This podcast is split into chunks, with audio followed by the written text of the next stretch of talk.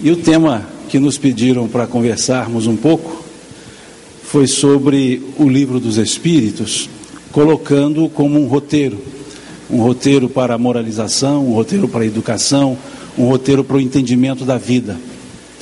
Então vamos conversar um pouquinho, são só 1019 perguntas, então eu creio que a gente indo uma a uma, tranquilamente, nós terminamos isso em uma hora.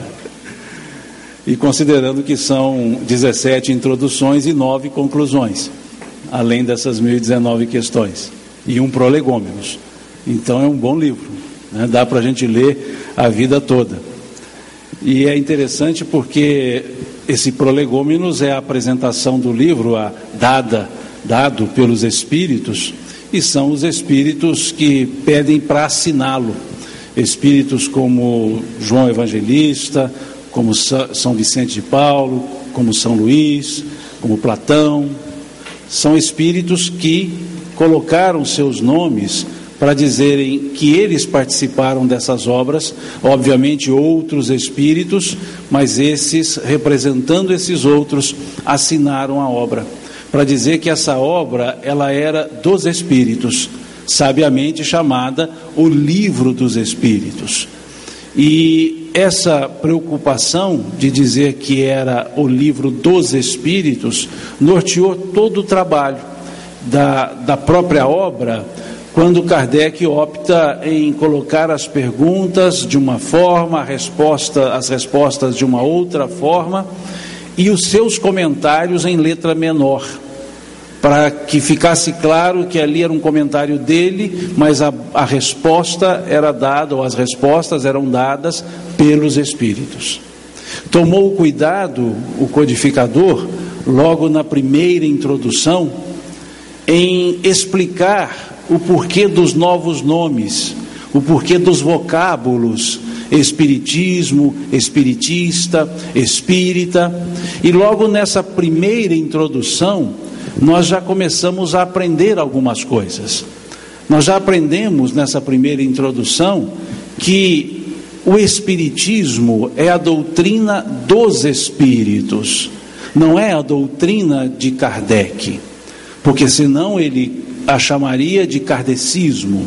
E ele na introdução do primeiro, do, da introdução primeira do livro, ele diz que para ideias novas far-se-ia necessário a criação de palavras novas. E que a palavra espiritualismo era uma palavra que abarcava muitas definições. Mas o fato de abarcar várias definições também abarcaria a definição que ele ali trazia, dada pelos espíritos. Mas espiritualismo era um termo muito genérico. E espiritualista cria na existência da alma, mas daí crer em outros elementos contidos no livro, haveria uma grande diferença. Então ele prefere dar um nome a essa doutrina. Ele não cria a doutrina, mas ele sugere um nome para essa doutrina, mantendo a palavra espiritualismo na essência com o seu radical, o espiritual, e acrescentando o sufixo ismo no próprio radical espiritual ou espírite, que significa, o sufixo significa característica do radical. Toda palavra que, é, que tem o sufixo, esse sufixo ismo significa próprio do radical da palavra. E se o radical da palavra é espírito, mais o sufixo ismo, espiritismo, ou seja, próprio dos espíritos. Então a palavra espiritismo significa próprio dos espíritos, e não próprio de Kardec. E ele então coloca claramente para nós que nós temos ali a doutrina dos espíritos, o espiritismo. E ele então acrescenta dizendo que os aqueles que a professassem seriam chamados por decorrência espíritas ou espiritistas e não kardecistas. Porque não é o seguir ao pensamento de Kardec, mas seguir ao pensamento dos espíritos. E quando colocamos a estrutura Kardec, usamos o sufixo iano, que é diferente do sufixo ismo. O sufixo iano significa segundo a, ou seja, segundo Kardec. Então, o Espiritismo na codificação kardeciana, ou seja, segundo o entendimento de Kardec. Então, nesse primeiro, nessa primeira introdução, nós já aprendemos que Espiritismo kardecista é redundância. É o mesmo que subir, subir para cima, descer para ba baixo, entrar para dentro, sair para fora. Ou seja, não há outra forma, porque não há outra estrutura de codificação para essa doutrina. Então é o Espiritismo codificado kardecianamente, mas não é o Espiritismo kardecista é o espiritismo. E os seguidores não são espíritas kardecistas, porque senão teríamos espíritas não kardecistas. Ou é espírita ou não é espírita. Ou é espiritismo ou não é espiritismo. Tá certo que o uso e costume criou para, para separar, para, para, evitar uma confusão com outras doutrinas espiritualistas, essa colocação kardecista. Mas não era essa a preocupação dos espíritos. Não era essa a preocupação de Kardec, quando ele propôs então que chamássemos a doutrina de espiritismo. Ponto que chamássemos os adeptos de espíritas ou espiritistas. Ponto. Nada além disso. Então nós já percebemos que já temos ali um ensinamento para dizer que somos espíritas, para dizer que seguimos ao espiritismo. E não precisamos ir além disso. Só espíritas, só espiritismo. Isso foi a preocupação dessa humildade natural de um ser evoluído, para dizer: olha, o que está aqui não é meu, não fui eu quem escrevi, eu apenas transcrevi aquilo que me foi passado, aquilo que me foi respondido, perguntas várias feitas por ele e por outras pessoas cujas respostas foram também aceitas por ele e lançadas no livro dos Espíritos, já que nem todas as perguntas foram feitas por, pelo próprio Kardec. E valendo-se de pessoas, já que ele, Kardec, não era um médium ostensivo na forma que nós damos ao conceito dessa palavra. Ele valia-se de outras, de outras pessoas, médiums, que por meio deles e delas pessoas adultas e jovens, eles então trazia dos espíritos essas informações. E a soma disso tudo, ele então compõe o livro, monta o livro, estrutura o livro, codifica, chamado Livro dos Espíritos. Que na primeira edição não trouxe esse volume de perguntas que nós conhecemos hoje.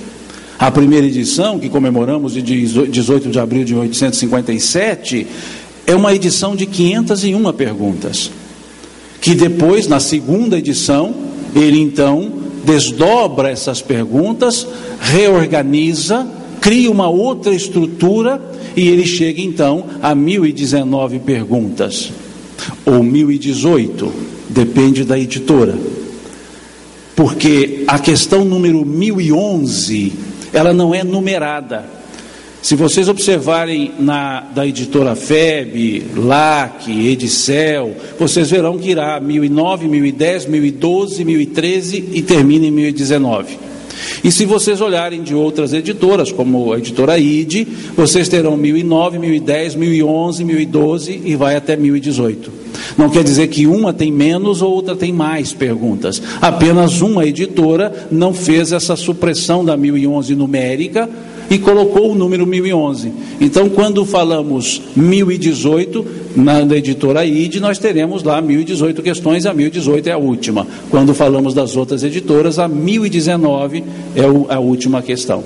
Então, essa, essa estrutura é a segunda edição, ampliada e didaticamente melhor apresentada do que a primeira já que a primeira não separava os assuntos numa ordem de entendimento. As perguntas foram colocadas e muitas vezes o mesmo assunto tratado em questões distantes.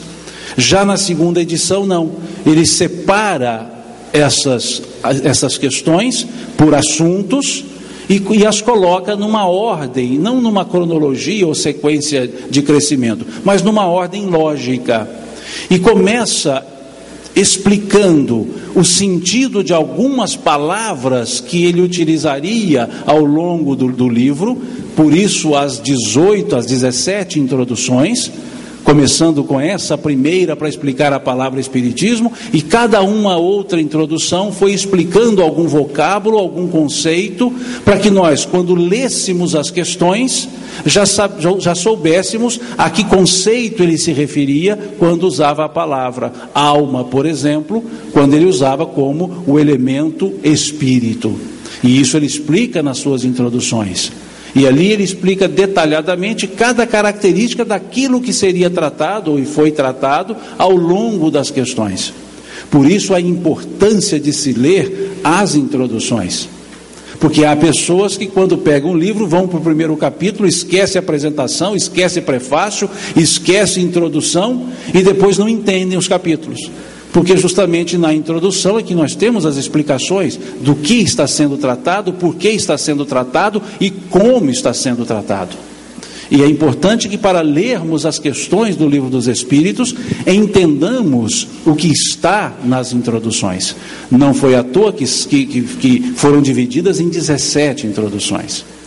E esse livro foi didaticamente montado para que pudesse depois ele ser desdobrado.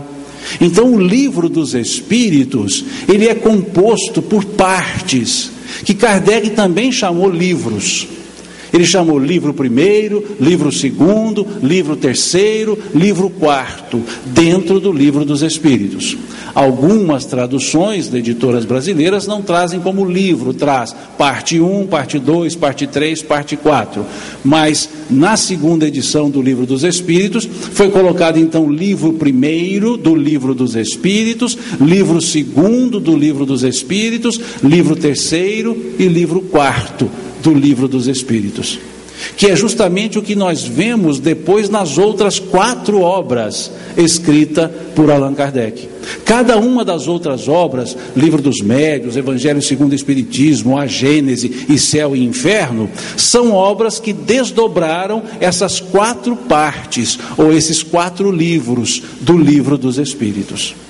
Então ele separa lá dizendo o livro primeiro, que ele vai tratar da origem da origem das coisas, Deus, a criação. E esse livro primeiro, ele vai da questão número 1 até a questão número 75.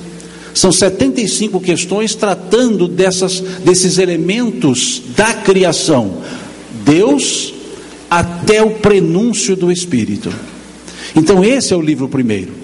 O livro segundo, ele chama do mundo espírita, ou do mundo espiritual que pega da questão 76 e vai até a questão 613.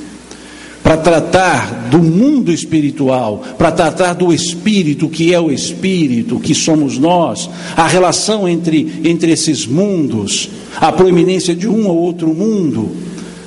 Ele vai tratar nesse livro segundo, chamado do mundo espírita. O livro terceiro começa na questão 614 e vai até a questão 918, quando então ele trata das leis morais, dos princípios da, da vivência, da coexistência. E o livro quarto, que pega justamente da questão 919 e vai até a última questão, 1018 ou 1019, como queiram, ele então vai tratar das penas e gozos futuros. Então vejamos que ele divide o livro dos Espíritos em quatro partes. E depois, os outros livros vão tratar de que forma?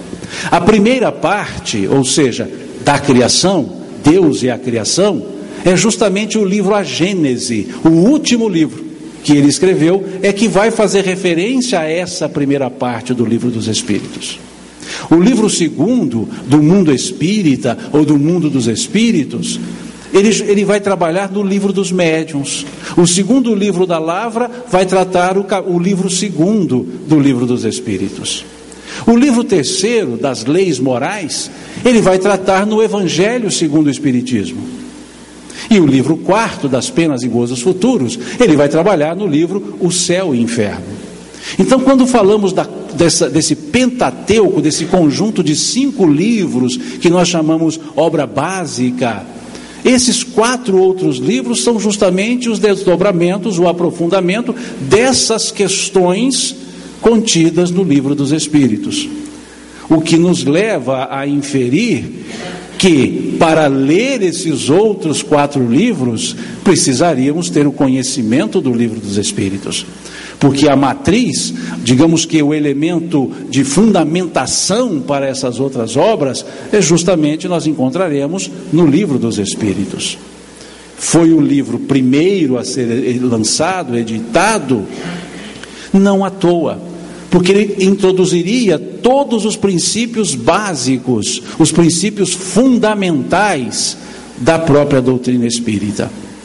Ler as outras obras sem conhecer o livro dos Espíritos seria construir uma casa do telhado para a base e não da base para o telhado. O livro dos Espíritos ele é o fundamento. Por isso estão, está colocado uma frase lá na, na, na segunda capa princípios fundamentais da doutrina espírita.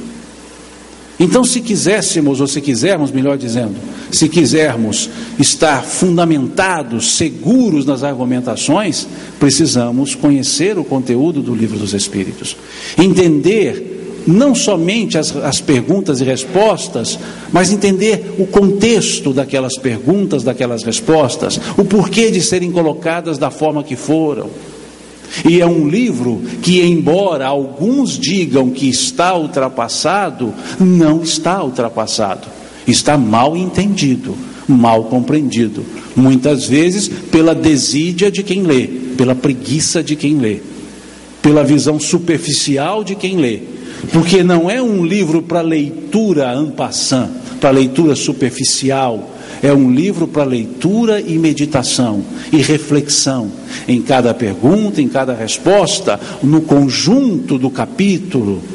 É um livro que não apenas se lê, mas um livro que se estuda. E que daquelas questões, daquelas 1019 questões, 1018 questões numeradas, nós tiramos vários ensinamentos. E já percebemos um ensinamento que muda um conceito fundamental para a nossa existência, que é a questão número um do Livro dos Espíritos, que muda o conceito para o entendimento de Deus. A pergunta, o que é Deus, joga por terra, ela, ela abroga todo esse processo de entendimento de Deus pessoal, de Deus pessoa, de Deus antropomórfico, ou seja, um Deus caracteristicamente humano. Porque vejamos, o que é Deus é diferente de perguntar quem é Deus.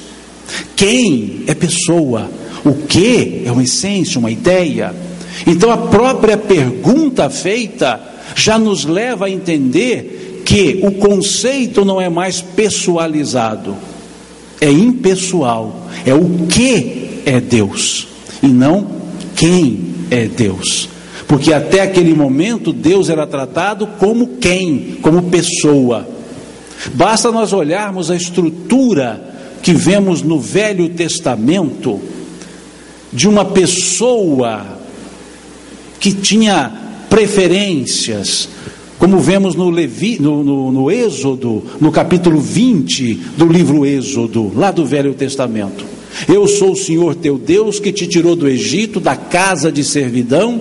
Não terás diante de mim nenhum outro Deus, nem a ele ou eles prestarás culto, pois eu sou um Deus ciumento que puno a iniquidade dos pais nos filhos nas terceiras e, nas terceira e quarta gerações. Veja, um Deus que tem característica humana, ele tem sentimentos é, de ciúmes. Nas traduções mais novas, vamos encontrar: eu sou um Deus zeloso, em vez de Deus ciumento. Mas um Deus exclusivista que criou tudo e escolheu um povo para ele. Esse é meu povo, o povo eleito. Os outros ele criou, mas também não era dele. Veja, um Deus exclusivista, um Deus que deveria ser temido Se olharmos a estrutura velho testamentária, toda essa estrutura é de temor a Deus. E aí olhamos o Novo Testamento, um conceito novo de um Deus para ser amado e não temido, mas ainda pessoalizado, chamado de Pai. Aba, papai. Seria melhor a tradução. Um Deus carinhoso, não mais um Deus que pune, como disse o Cristo, quem de vós, se vossos filhos os pedides um pão, eh, dará uma pedra? Se vossos filhos os pedides um peixe, dará uma serpente? Se vós sois homens maus e fazeis boas coisas aos vossos filhos, quanto mais não fará Deus aos seus, sendo Ele toda bondade? Então Jesus inaugura um conceito de Deus bondoso, mas mesmo assim pessoalizado. E aí depois esse Deus é negado, justamente por essa, por essa pessoalidade, ele é negado por muitos a tal ponto que um discípulo de Hegel, chamado Feuerbach, no livro chamado A Essência do Cristianismo, um materialista, ele escreve: Está escrito que Deus fez o homem à sua imagem e semelhança. Eu afirmo que o homem fez Deus, à sua imagem e à sua semelhança, pois Deus carrega mais defeitos humanos do que características divinas, porque era esse Deus pessoalizado. Então, um Deus pessoalizado era negado. Mas quando vem a pergunta, o que é Deus? A própria pergunta denota um novo conceito. Não é mais pessoalizado, não terá qualidades transpostas do, do humano para o divino, mas um ser, uma essência. E a resposta dada pelos Espíritos foi mais ainda em essência. Inteligência suprema do universo, causa primária de todas as coisas, causa causal tira a ideia do Criador no sentido é, é, antropomórfico e põe a ideia do Criador como natural, causa primária de todas as coisas.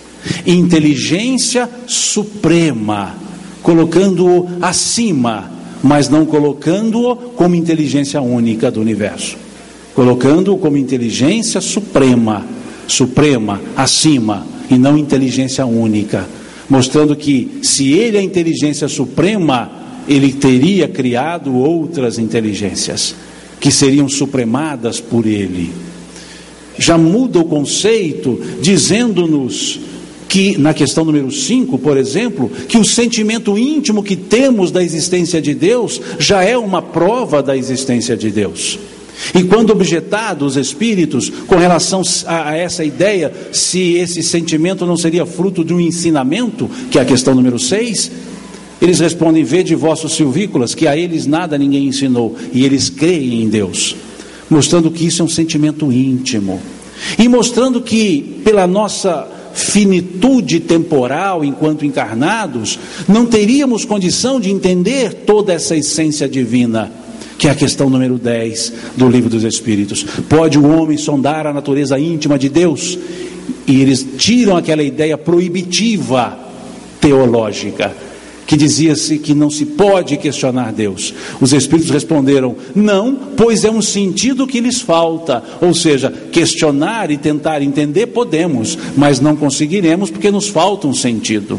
Então eles explicam claramente que entender a natureza íntima de Deus não é fácil, não é possível no nosso momento, porque nos falta o sentido para esse entendimento.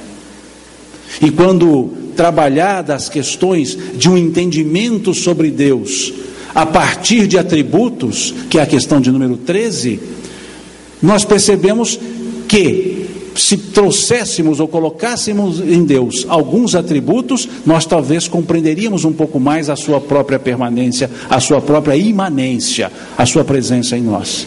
E é aí então que se propõe para Deus alguns atributos de imutabilidade, de eternidade, de onipresença. E esse é justamente essas características é que vão mostrando que nos falta um sentido. Porque quando falamos que Deus é eterno, Ninguém de nós tem o sentido para entender o que é eternidade. Porque eternidade não é aquilo que não tem fim.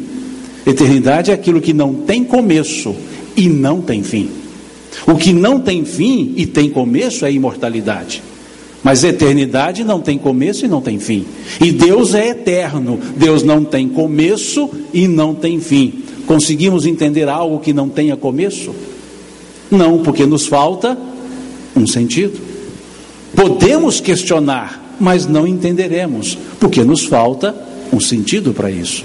Então nós percebemos que quando tratam os espíritos dessa questão Deus, eles não fazem mais revestidos de uma teologia, digamos, temporalizada. Eles tratam numa essência maior, que o tempo vai nos dar a condição de entender. Nós não entendemos nem o princípio das coisas, que é a questão de número 17 do livro dos Espíritos. Pode o homem conhecer o princípio das coisas? Eles dizem, não, no momento em que viveis. Mostrando que voltar ao início, na essência, nós não conseguimos. Não é que não possamos fazer, é que não conseguimos fazer. Então, aquela estrutura proibitiva foi ali então derrogada. De proibir questionar a nossa existência, a nossa essência, a essência de Deus, mas mostrar que ainda não estamos em condições de entender. Mas eles vão explicando depois como nós iríamos entender isso no futuro. Quando não mais estivéssemos obnubilados pela matéria, nós entenderíamos Deus. Mas esse quando ainda falta muito tempo. E ali os espíritos vão nos explicando da origem das coisas dentro desse prisma de usar as explicações em conformidade com as nossas capacidades de entendimento. E aí já percebemos da questão 23 à questão 27, quando eles tratam dos elementos gerais do universo. Quando vai, os espíritos vão nos mostrar Deus, espírito e matéria, espírito e matéria como elementos gerais, que é justamente a questão 27 do livro dos espíritos. E antes disso, na questão 23, é perguntado aos espíritos o que é o espírito. Uma pergunta simples: o que é o espírito?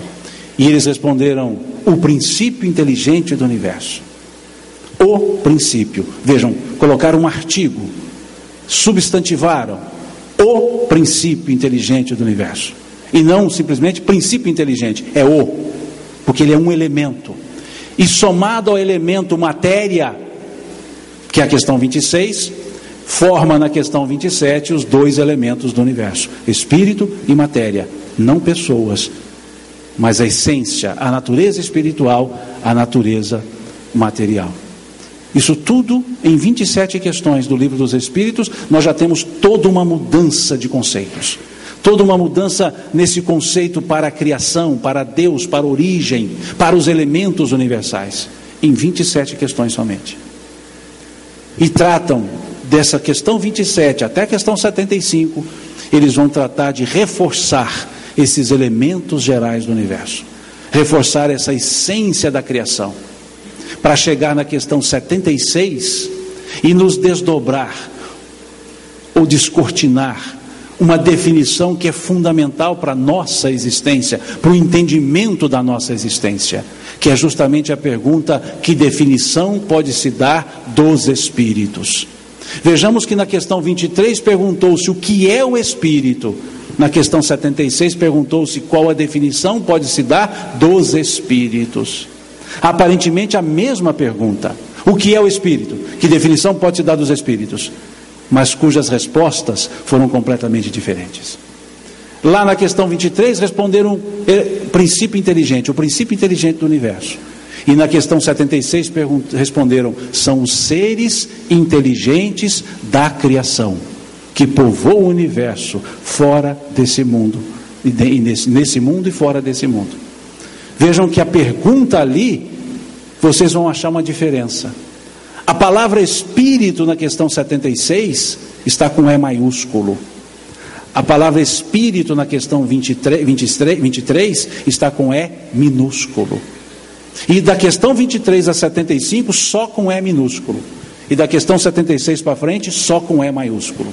Mostrando que esse princípio inteligente do universo evolui, individualiza-se e não é mais um princípio, passa a ser um ser, passa a ser ser inteligente da criação. E essa resposta, ela nos remete à questão número um novamente. Porque a palavra inteligência é apresentada na questão número 1 e é apresentada na questão 76. Deus é a inteligência suprema. Lá na questão 76, os espíritos somos os seres inteligentes da criação. E quando dissemos então que se Deus é inteligência suprema, é porque existem outras inteligências, quais são essas outras inteligências? Os espíritos. Mas percebamos que na questão número 1 um, a palavra inteligência está substantivada. Deus é a inteligência. E na questão 76, inteligência está na forma qualificativa, adjetivada, seres inteligentes. Vejam que sutileza. Quando lá no Gênesis bíblico, no versículo 27 do primeiro capítulo do Gênesis bíblico, vemos escrito: E Deus criou o homem, a sua imagem e semelhança, a sua imagem o criou, homem e mulher os criou. Nós achamos que aquilo é um simbolismo, e é um simbolismo. Mas quando olhamos questão número 1 e questão 76, nós vamos entender o que é a semelhança que nós trazemos em Deus a própria inteligência. Em nós a inteligência é um qualificativo, em Deus ela é essência. Se em Deus ela é essência e em nós ela é um atributo, é que trazemos a essência da divindade em nós, trazemos a semelhança de Deus. Os Espíritos confirmando aquilo que simbolicamente o Gênesis bíblico trouxe imagem e semelhança do Criador, que não foi entendida no passado, colocando imagem e semelhança física e intelectual, e os Espíritos mostrando que a imagem e semelhança é em potencial, porque inteligência em Deus é perfeição, inteligência em nós é perfectibilidade. A capacidade de aprender, a capacidade de se aperfeiçoar. Por isso nós evoluímos. Nós evoluímos porque trazemos em nós a capacidade de aperfeiçoamento, que é justamente a essência de Deus, justamente a essência da, desculpe-me, a derivação da essência, ou seja, a inteligência, trazemos a derivação para nós como seres inteligentes. Duas questões apartadas, mas intimamente ligadas. A primeira questão que vai falar do mundo espiritual tem relação com a primeira questão que vai falar da essência chamada Deus. Então não são questões aleatórias. As questões do livro dos Espíritos foram didaticamente colocadas e que uma leitura remete à outra, para que a gente possa entender o conceito e perceber então por que, que inteligência é um atributo do espírito, que o pensamento é o veículo dessa inteligência porque é justamente a essência de Deus, já que Ele é o Criador e nós somos as criaturas. A criatura não é apartada do seu Criador. Um quadro traz a essência do seu Criador, do seu pintor. Nós trazemos a essência do nosso Criador, em potencial inteligente. Não como sinônimo de cultura, mas como sinônimo de perfectibilidade. Essa é a questão 76. E até graficamente, houve esse cuidado de escrever E minúsculo para tratar da, da, do princípio e escrever E maiúsculo para tratar do ser individualizado. E essa transição da questão 23 para a questão 76, nós vamos encontrar lá a partir da questão 590, quando vai falar dos reinos mineral e vegetal. E vai falar da transição desses reinos. É justamente lá na frente que vai explicar esse ato, essa, esse espaço que ficou entre a questão 23 e a questão 76. Quando pegamos então ali da partir da questão 590 até a questão 613 e vamos entendendo toda essa dinâmica de mudança é, de princípio inteligente para ser inteligente. E quantos de nós ficamos com interrogações, tentando entender que negócio é esse? Lá em Minas diríamos que trem é esse de princípio inteligente. E não vemos que lá no livro dos Espíritos, a partir da questão 590, temos essas explicações. Não precisamos sair correndo a cata de várias obras, basta ler a partir dessa questão 590. E aí entendemos esse interregno da questão 23 até a questão 76. Ou seja, do princípio inteligente do universo para o ser inteligente da criação. E amparados todos na estrutura de Deus. Deus cria os dois elementos gerais do universo: espírito e matéria. E do elemento espiritual individualizamos-nos. E do elemento material conhecemos tudo que é matéria. Então vejam como o livro dos Espíritos trazem não só respostas, mas trazem elementos que nos ensinam como nós surgimos, por que surgimos, e nos explicam essa estrutura divina que é Deus. E como dizer que Ele não nos moraliza? Porque a partir do entendimento dessas questões, nós entendemos a nós mesmos, e nos entendendo, nós mudamos a maneira de viver. Vejam, a facilidade que os Espíritos nos, nos deram para entender a nossa própria origem, a nossa própria essência. Mas eles não param nessas definições, porque a partir dessa questão 76 vão trabalhar sobre toda a nossa estrutura do espírito que nós somos mostrando que somos seres que, pela personalidade evolutiva, pelas aquisições, pelas escolhas, nós temos categorias, como vemos na questão número 100 do Livro dos Espíritos, que diz, nos apresenta as ordens dos espíritos, os espíritos da primeira, terceira, segunda e primeira ordens, dos imperfeitos até os espíritos puros. E quando falamos isso, muitas vezes nós lemos aquela questão número 100 como se estivesse tratando de outros seres. E essa questão número 100 está tratando de quem? De nós. Porque nós lemos a questão número 100 achando que está falando do, dos espíritos do mundo espiritual. E nós somos espíritos do mundo espiritual, mas que estamos no mundo material. Então aquela escala da questão número 100 é a nosso respeito também. Entre nós todos temos os imperfeitos, os levianos, os batedores, os pseudo-sábios, temos os espíritos superiores, os espíritos de sabedoria, os espíritos benevolentes, parcamente os espíritos puros, mas também temos, porque ali está falando de nós. E muitas vezes, quando lemos essa questão, achamos, achamos que está falando deles, e não é deles, porque nós fazemos parte desse deles. Fala a nosso respeito. E aí a gente entende por, por que Kardec disse, lá no que é o Espiritismo, que os espíritos nada mais são do que as almas dos homens sem corpos. Veja, ele parte do conhecido para o desconhecido. Para entender o mundo espiritual, ele parte do, da nossa essência material, dizendo: olha, os espíritos nada mais são do que as almas dos homens sem corpos. E acrescenta: que levam consigo as suas mazelas e as suas aquisições. Então, mostrando que o que nós chamamos de eles somos nós. Eles sem corpos materiais e nós com corpos materiais. Mas continuamos igual a, iguais a eles. Somos espíritos. Falaremos disso mais profundamente amanhã no seminário. Cenas do próximo capítulo. Aguardem. Sobre essa questão do, do ser espiritual que somos. E aí percebemos que esse espírito criado no mundo espiritual vem para a terra. Tanto vem que estamos aqui. E isso não passou de forma desapercebida no livro dos Espíritos, que é justamente a questão 132. Daquele elemento geral do universo que transformou-se, que evoluiu, que individualizou-se, que tem uma escala evolutiva, personalidade e índole, ele precisa vir para a Terra. E na questão de número 132 do Livro dos Espíritos, Kardec faz essa pergunta.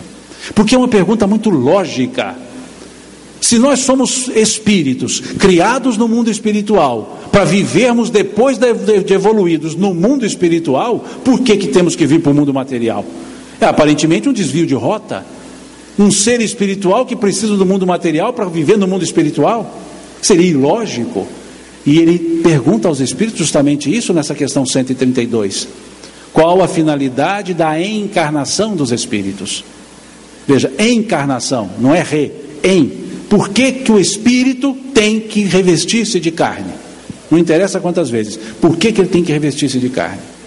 E os espíritos dão uma resposta que, ao ler essa resposta, nós passamos a dar mais valor na vida material.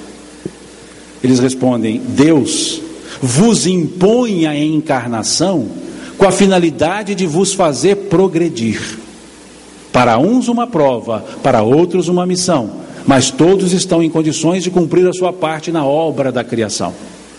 Veja, Deus vos impõe.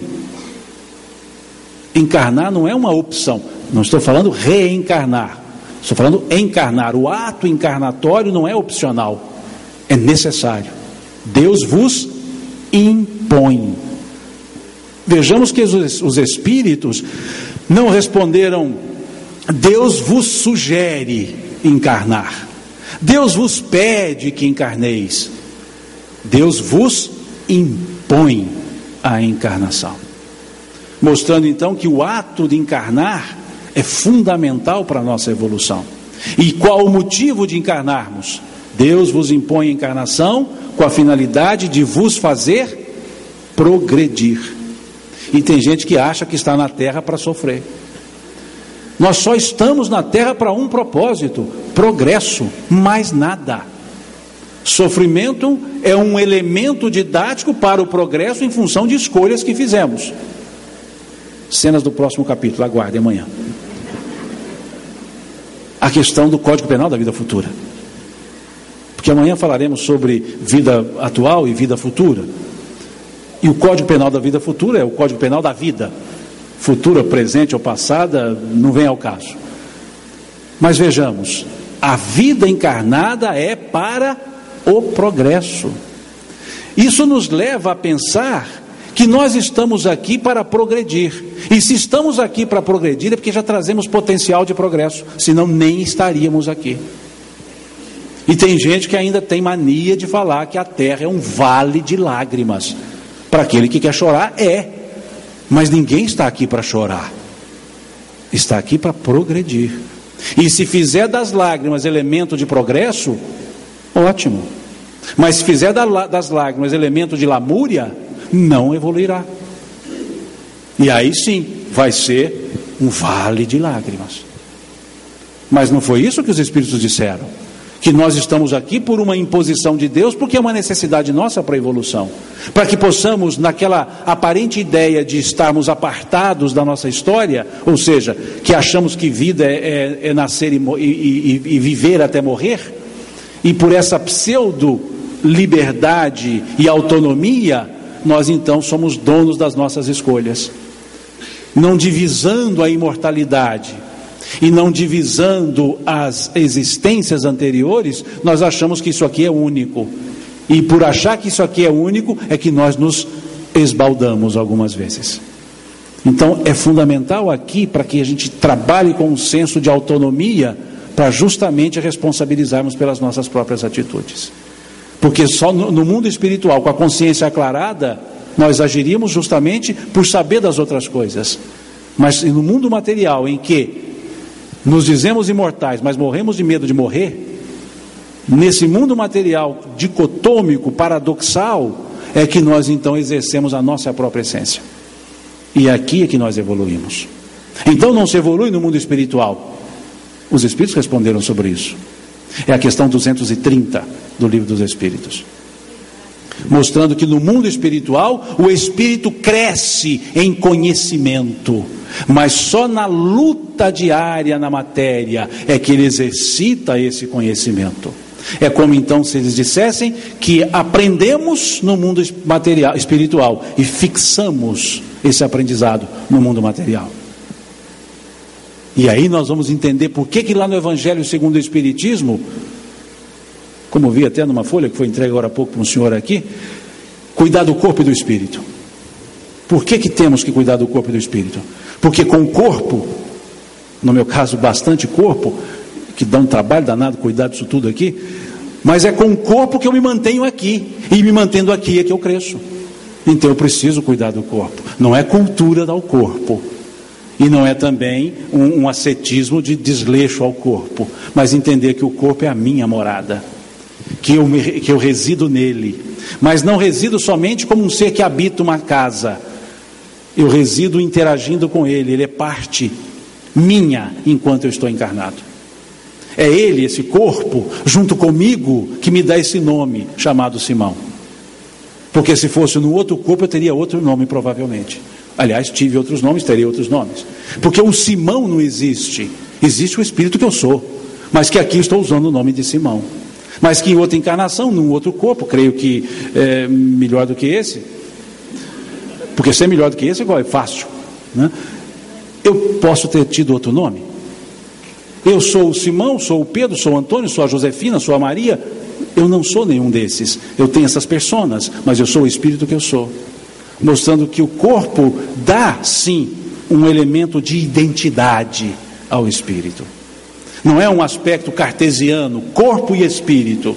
Ah, o corpo nada vale, o espírito é que vale, mas nesse corpo sem o espírito ele não funciona. E eu sem ele eu não funciono aqui também. Então criamos um aspecto de mútua dependência e de retroalimentação. Um alimenta o outro. Enquanto encarnados. E isso é que dá essa ideia de que somos então livres na nossa, aliás, autônomos, não é livres, autônomos, que não dependemos de ninguém. Para continuarmos na terra dependemos do corpo. E o corpo, para continuar com esse elemento vital, funcional e, e, e revestido de inteligência, precisa de mim. Para a vida orgânica não precisa de mim, mas para a vida orgânica revestida de inteligência, precisa de mim. Então não podemos apartar a questão 132 da questão 230. Quando chegamos lá na 230, opa, eu já li algo semelhante lá atrás. Aí vai na 132, ah, está aqui. Então uma está explicando a outra. Vejam, nada está solto no livro dos Espíritos. E ali entendemos que evoluímos na fora da terra, sim, mas que a concretude dessa evolução, a fixação desses conceitos, é justamente no fato de estarmos na terra. Por isso, a grande importância que precisamos dar a essa vida terrena, a esse momento terreno. E aí percebemos que esse espírito que encarna para o progresso, ele não encarna de uma vez só ou uma única vez. E aí vemos lá na questão 167 do Livro dos Espíritos, também na 166, como se, quando se, como se coloca como o espírito pode é, refazer os seus atos, ele dizendo, solicitando uma nova existência. E na questão 167 pergunta qual a finalidade da reencarnação dos espíritos. Vejam, questão 132, qual a finalidade da encarnação? Questão 167, qual a finalidade da reencarnação? Já não é mais a em, tem um prefixo, re, novamente. Ou seja, por que encarnar várias vezes? E eles respondem: provas, expiações, aprimoramento progressivo da humanidade mostrando que o crescimento não se faz de maneira retilínea e uniforme necessariamente, faz por vias curvilíneas também.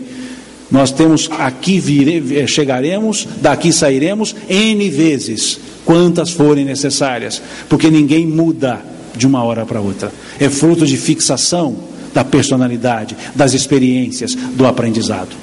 Por isso, então, é um aprimoramento progressivo.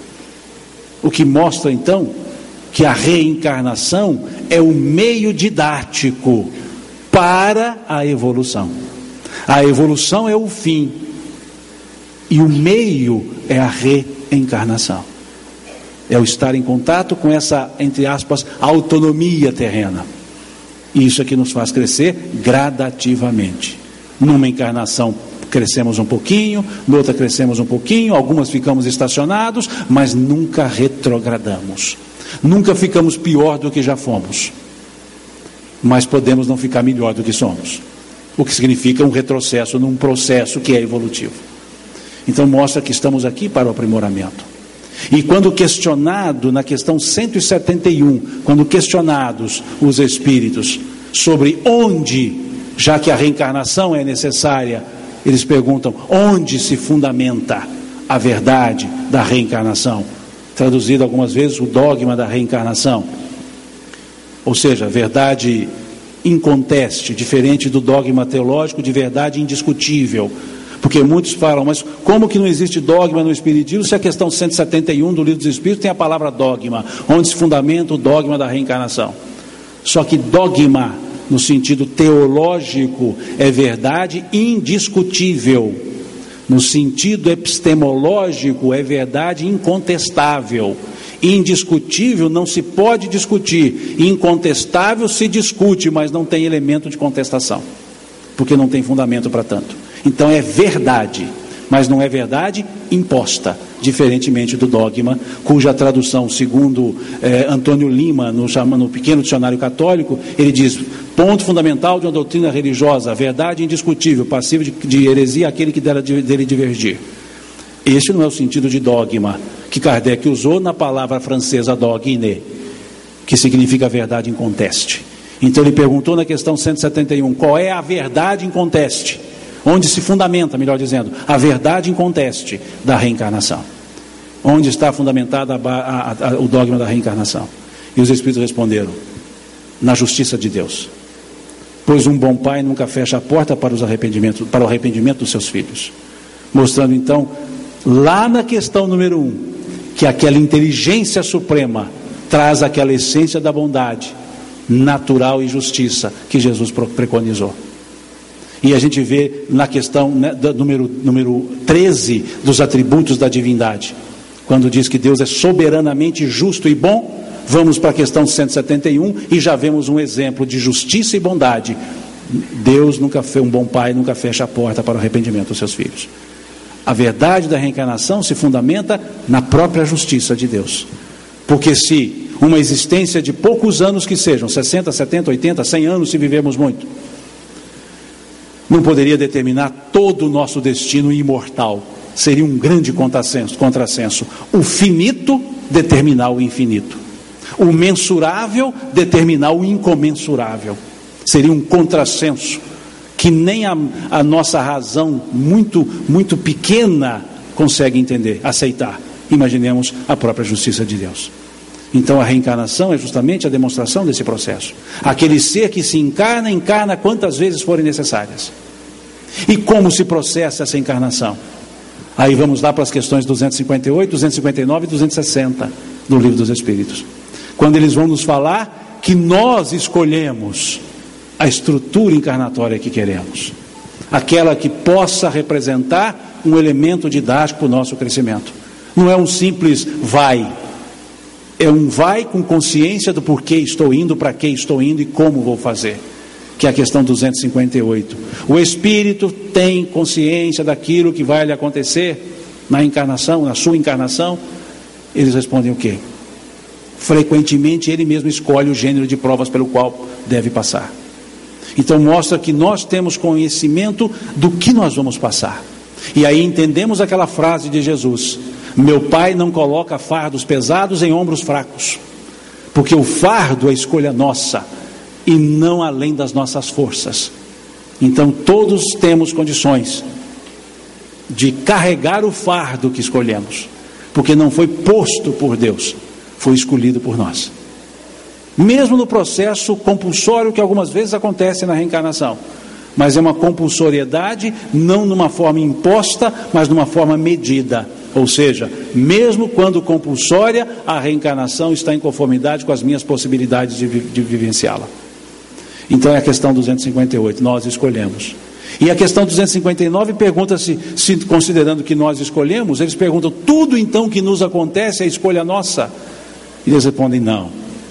Escolhestes as grandes causas, os grandes acontecimentos, o gênero das vossas provas, mas não escolhestes tudo. As coisas comezinhas são fruto normalmente do vosso livre-arbítrio. Ou seja, ninguém escolheu tudo o que está acontecendo mas escolhemos o gênero, a natureza das provas. Essa nós escolhemos. Quais provas? Depende das nossas outras escolhas que fazemos no mundo material. Porque temos o livre-arbítrio absoluto no mundo espiritual e o livre-arbítrio relativo no mundo material relativo às nossas escolhas. E aí, considerando que nós escolhemos o gênero, vem a questão 260, que eu reputo uma questão muito bem humorada. Porque considerando que nós escolhemos o gênero de provas, Kardec pergunta nessa questão 260: como pode então o espírito nascer no meio de pessoas de uma vida? Ou seja, vai ser ruim de escolha assim, não sei aonde. Porque eu posso escolher, ainda escolho nascer no meio de pessoas de uma vida? E eles respondem para que haja analogia nas provas.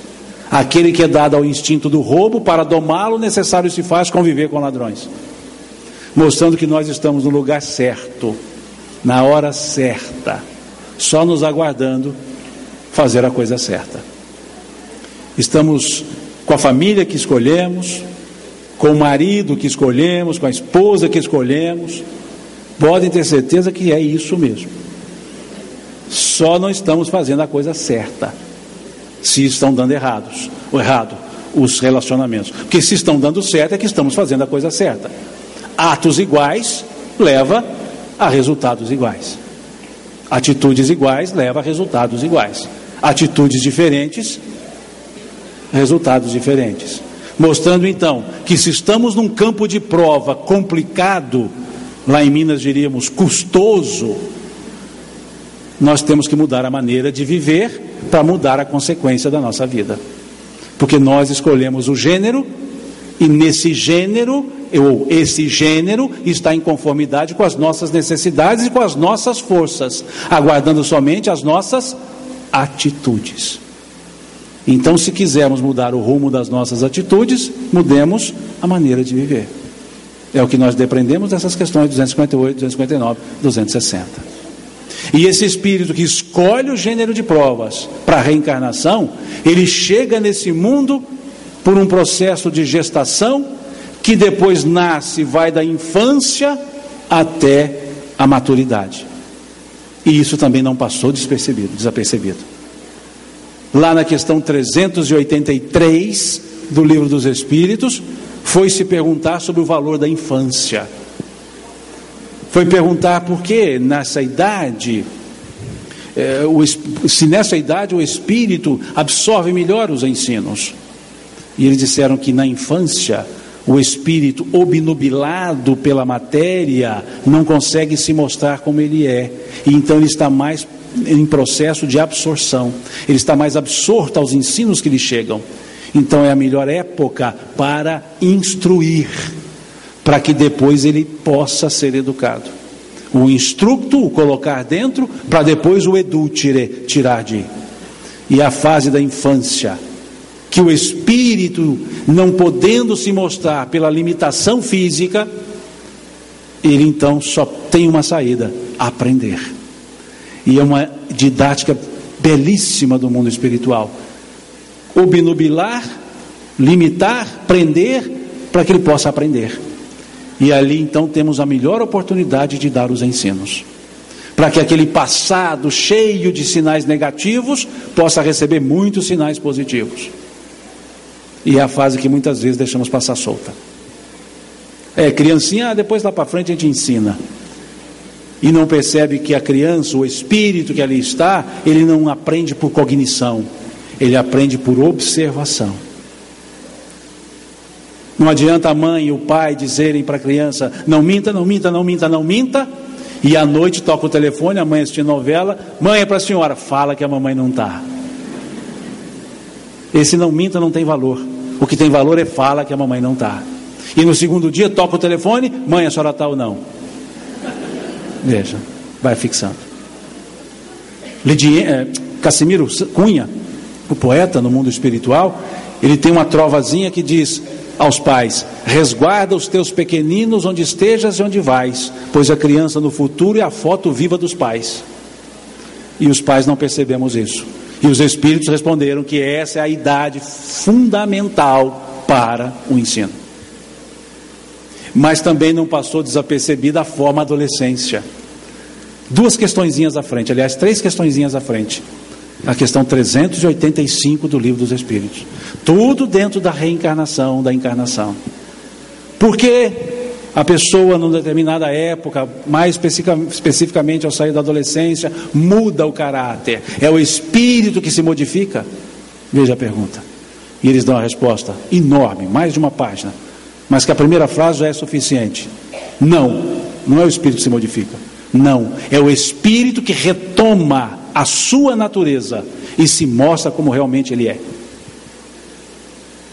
E aí, sobre essa idade da adolescência, Lidiênio de Menezes, lá no livro Educação Espírita, ele tem uma trovinha que diz: idade de turbulência e de autoafirmação, requer a adolescência, pulso forte e devoção.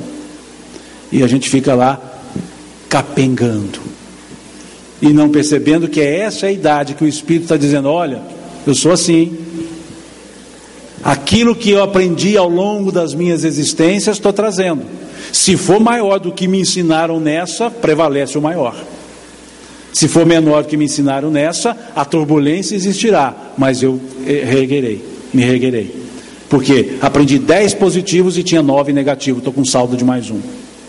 É isso que André Luiz explica lá no mundo maior, na casa mental. O subconsciente, o consciente o superconsciente. É justamente essa questão 385 do Livro dos Espíritos, que mostra que a obra de André Luiz não está apartada do Livro dos Espíritos. É toda amarradinha também ao Livro dos Espíritos.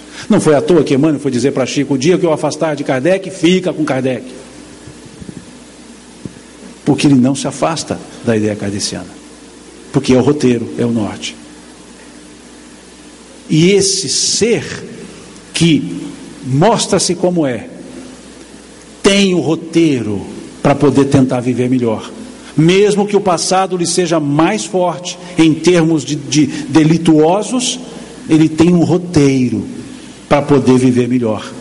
Que é o que vemos a partir do livro terceiro do Livro dos Espíritos, a partir da questão 614.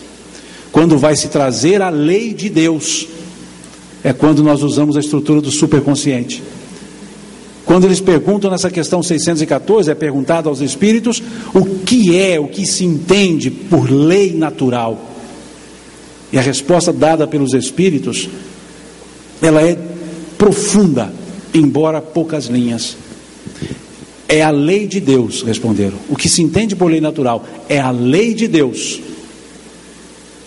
única, criada para a felicidade do homem ela lhe indica o que deve ou não deve fazer, e o homem só é infeliz quando dela se afasta. Vejam que definição. A lei natural é lei de Deus. Vejam, é a lei de Deus. Ela foi feita com uma finalidade só: a nossa felicidade. Felicidade é elemento divino. E quando nos afastamos da lei natural, sentimos-nos infelizes. Veja, não é sentimos-nos tristes, infelizes. Veja o prefixo in antes da palavra feliz.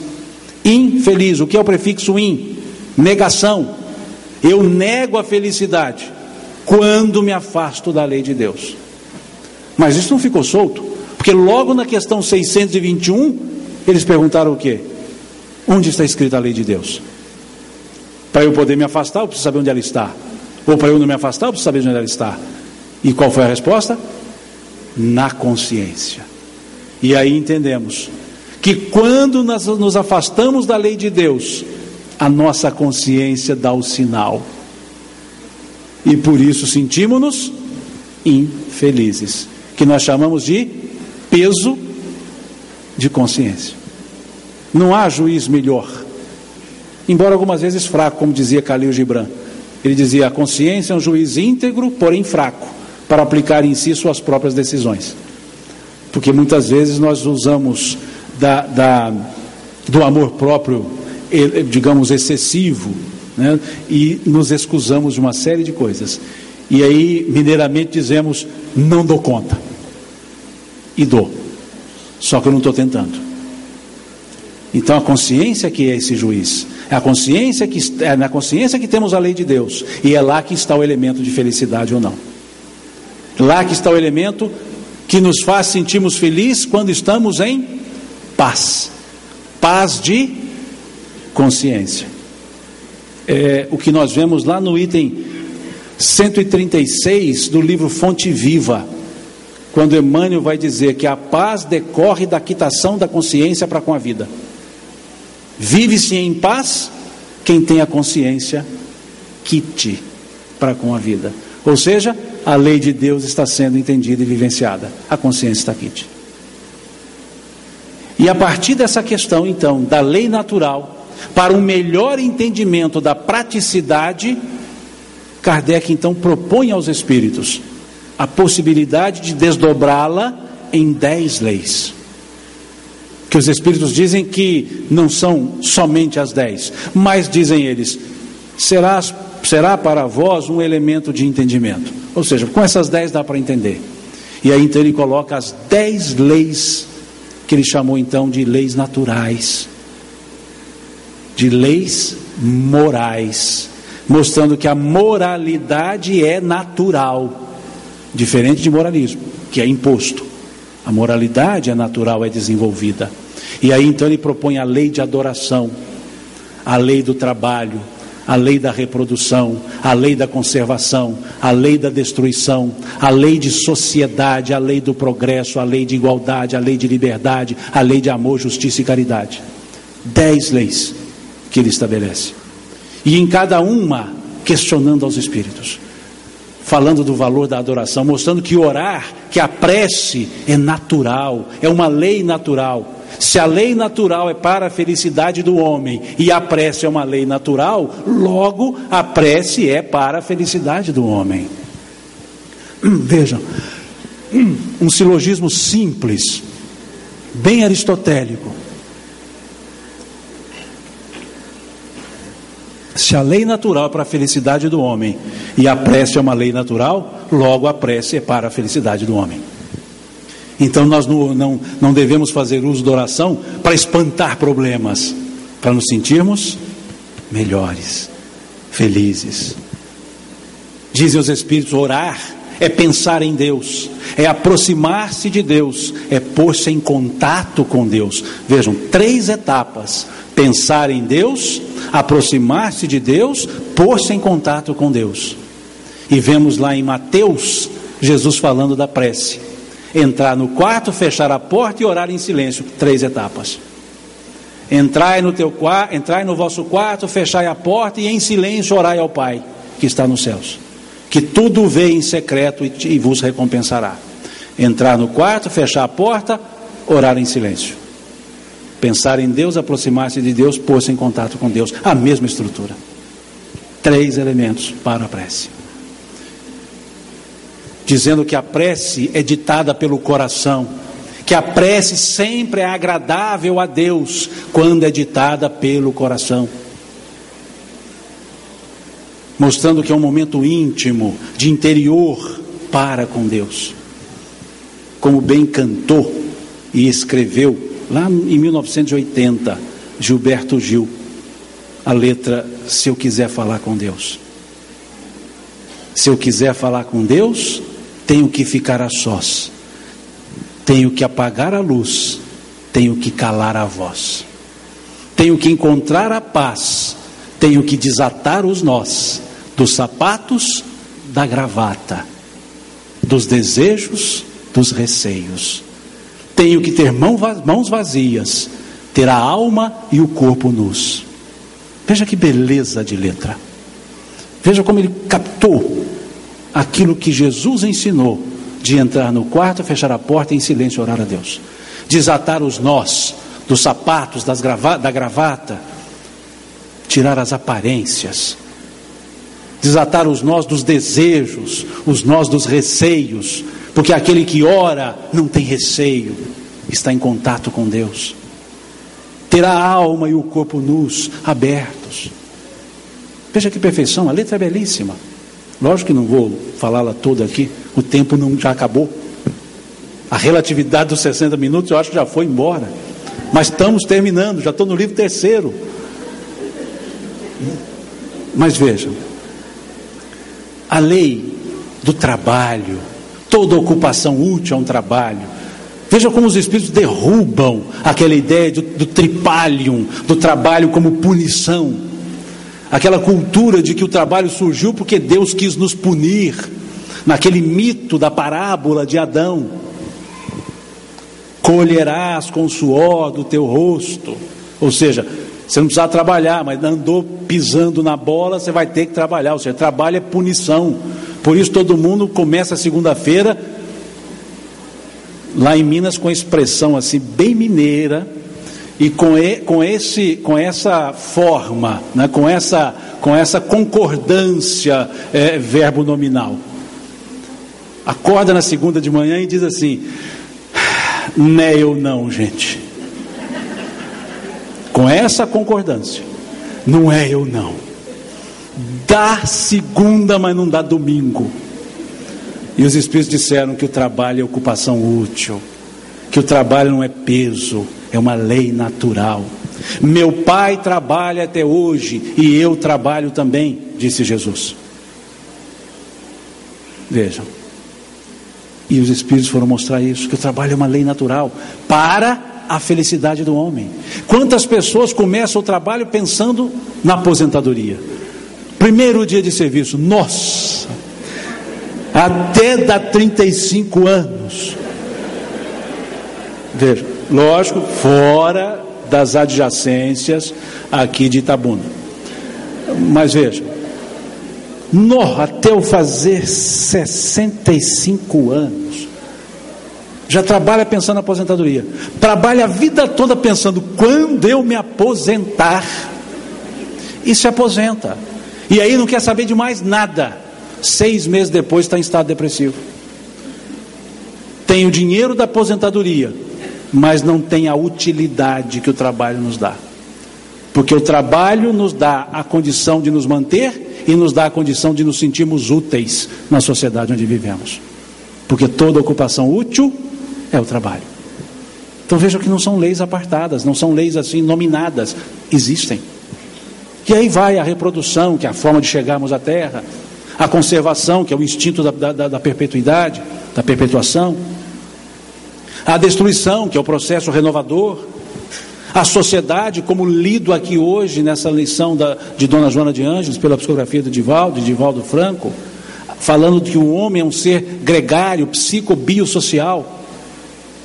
Nós precisamos uns dos outros, viver em sociedade é uma lei natural.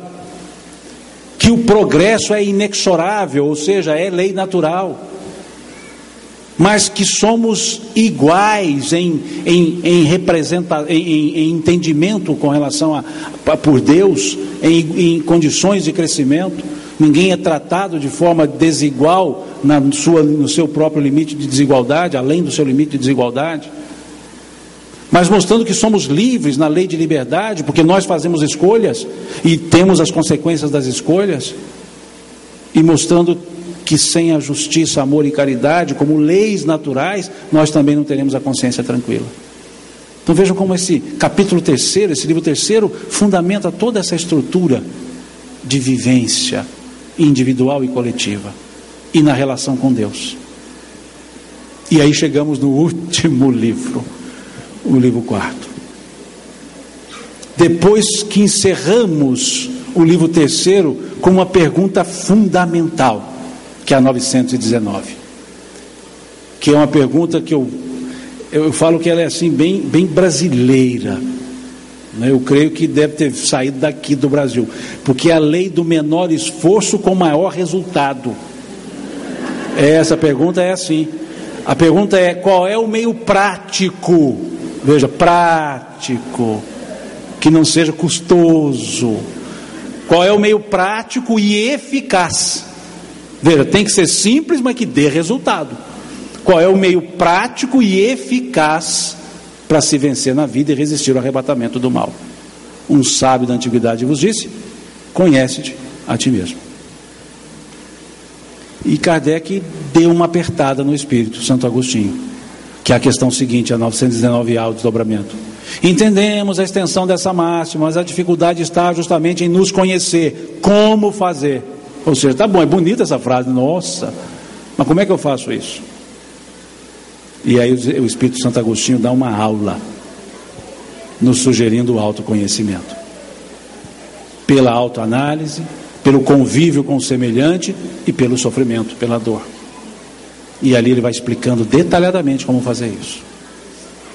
E aí, entendendo a nossa criação, a nossa origem, entendendo a nossa vida, entendendo as leis que regem a nossa vida, chegamos ao livro quarto das consolações, das penas e gozos futuros. Como se dissesse, entendendo tudo isso, a consolação é mais fácil de ser entendida. E aí vemos lá, justamente, a pergunta última do livro dos Espíritos o reino do bem jamais terá lugar sobre a terra? E eles respondem: o reino do bem terá lugar sobre a terra quando os espíritos que aqui, quando os espíritos que aqui habitarem forem em bondade em maior número dos que aqui estão. Mostrando que o reino do bem não é de lá para cá, é daqui para lá, é da nossa ação, é da nossa transformação. E eles acrescentam lá que essa transformação predita capítulo 24 do Evangelho de Mateus, por Jesus. Essa transformação predita quando o meu evangelho estiver espalhado sobre toda a terra e chegará ao fim. Então, essa transformação que foi predita já se avizinha, disseram os Espíritos. E eles explicam como é o mecanismo o mecanismo de substituição. Em vez de encarnar uma alma, um espírito ruim, encarna-se um potencialmente bom e usa uma expressão que é um alento para aqueles que têm medo do, do, da, dos cataclismos daquele princípio escatológico Maia, lá do 2012. Porque eles respondem claramente. Essa substituição, eles dizem que a morte ceifa todos os dias. Essa substituição se dá toda hora, todos os dias. À medida que vão saindo, vão chegando outros. Não é uma, um limpa para depois trazer de novo. Então não é esse 2012 para dar um limpa. E tem gente fazendo dívida para pagar em 2013, achando que não vai pagar. E vai pagar. A não ser que ele entre na, na, no, no, no ceifa dia a dia, que não vai ser bem o caso. Porque nesse caso a morte não vai nem ceifar, vai esperar chegar 2013, paga a conta, depois eu ceifo. Então não fiquem muito assim felizes com essa ideia, não, não vou pagar. Vai. Porque não ter 12, 13, 14, 15, há de infinito. Porque disse o Cristo: o dia e a hora, nem o filho sabe, só o pai. E aí não tem jeito de nenhum dos filhos saberem. E a gente fica com essa ideia de 2012. Aliás, tem uma pessoa, uma vez fui falar em Uberlândia, estava falando lá um outro assunto, e terminou a palestra, a pessoa me procurou e, e realmente preocupada. A senhora estava muito preocupada, dizendo assim: eu li esse negócio de 2012 aí, eu estou morrendo de medo disso. Estão falando que o mar vai chegar aqui em Uberlândia. Eu falei, que beleza. Porque nós mineiros, nós temos uma, uma vontade de ter mar. Tá certo para chegar em Uberlândia vai ter que passar por cima de patrocínio. Mas vamos ter mar. Pelo menos vamos ficar dentro do mar, se for o caso. Então eu brin falei brincando com ela, mas falei, não, mas não leva isso a sério. Mas quanto que isso pesa? Mostra que não lemos a questão 1018 ou 1019, como queiram, do livro dos Espíritos. Depois de lê-la, fala assim: nossa, esses maias eram inteligentes, né? Pena que não quiseram escrever mais do que 2012. Acabou só em 2012 o calendário. Que poderia ter acabado em 13, em 14, em 15. Vai que acabou a folha, não deu para escrever mais. É só ali. Porque o fim, só o pai sabe, nem o filho.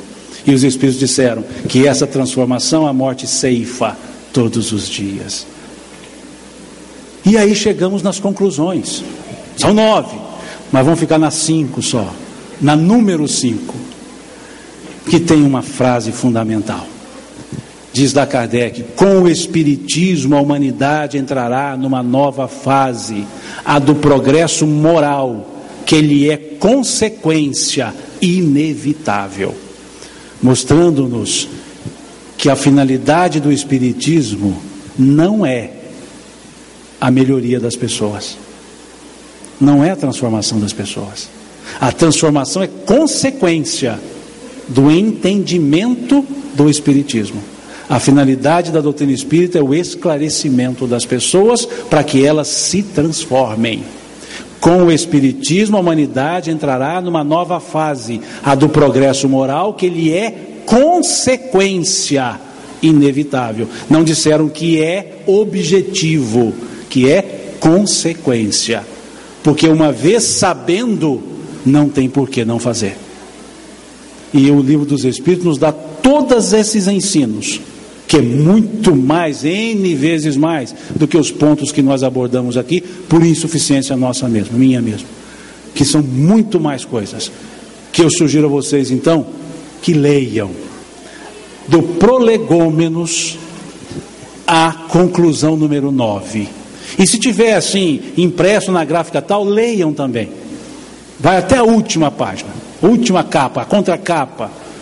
E depois voltem e vão e voltem. Façam um processo reencarnatório na própria encarnação. Vão e voltam. Mas entendam, porque ao entender, nós mudamos a maneira de viver. Não se transforma sem o entendimento, e não se entende sem o estudo, e não se estuda sem a doutrina espírita, sem o livro dos Espíritos.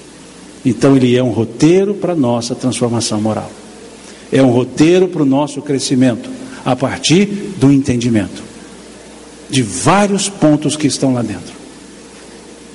E que os outros livros aprofundaram, trouxeram exemplos, mas nada entenderemos se não entendermos a fonte. Porque brasileiramente falando, bebe água limpa quem bebe na fonte. E o livro dos Espíritos é a fonte. Até para poder avaliar pessoalmente para si os outros livros, precisamos de uma base epistemológica. E a epistemologia espírita está no livro dos Espíritos. A filosofia espírita, o conhecimento espírito está no livro dos Espíritos. Sem a base epistemológica, não entenderemos as outras obras.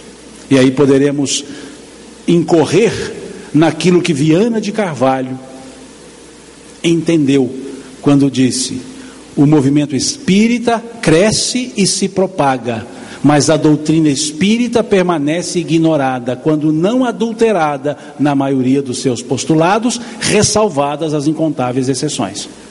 Mas veja, a ressalva da exceção. Se há exceção é porque a maioria não está assim, mostrando que muitas vezes no afã de divulgar a doutrina espírita, deixamos-la para trás e divulgamos o espiritismo à moda de A, B ou C, justamente por não entender a própria base da doutrina espírita. E com todo respeito aos que entendem de maneira diferente, o livro dos Espíritos não está ultrapassado. Está mal entendido, mal compreendido, ou preguiçosamente não estudado. Porque dizer que essas questões estão ultrapassadas é justamente dizer que a lei natural está ultrapassada. Porque são questões ligadas à própria lei natural. Se uma ou outra questão está temp temporalmente deslocada do conhecimento atual, não é desatualização, é contextualização diferenciada, mas não é desatualização. Agradeço a paciência de vocês, desculpe-me por segurar mais do que os 60 minutos, não era a minha intenção mas segurei por uns bons 70 e alguma coisa ou mais, não vou nem olhar, para não ter o peso de consciência, e numa forma nossa lá da região mineira, Deus lhes pague pela paciência, pela atenção, pelo carinho com o qual me receberam.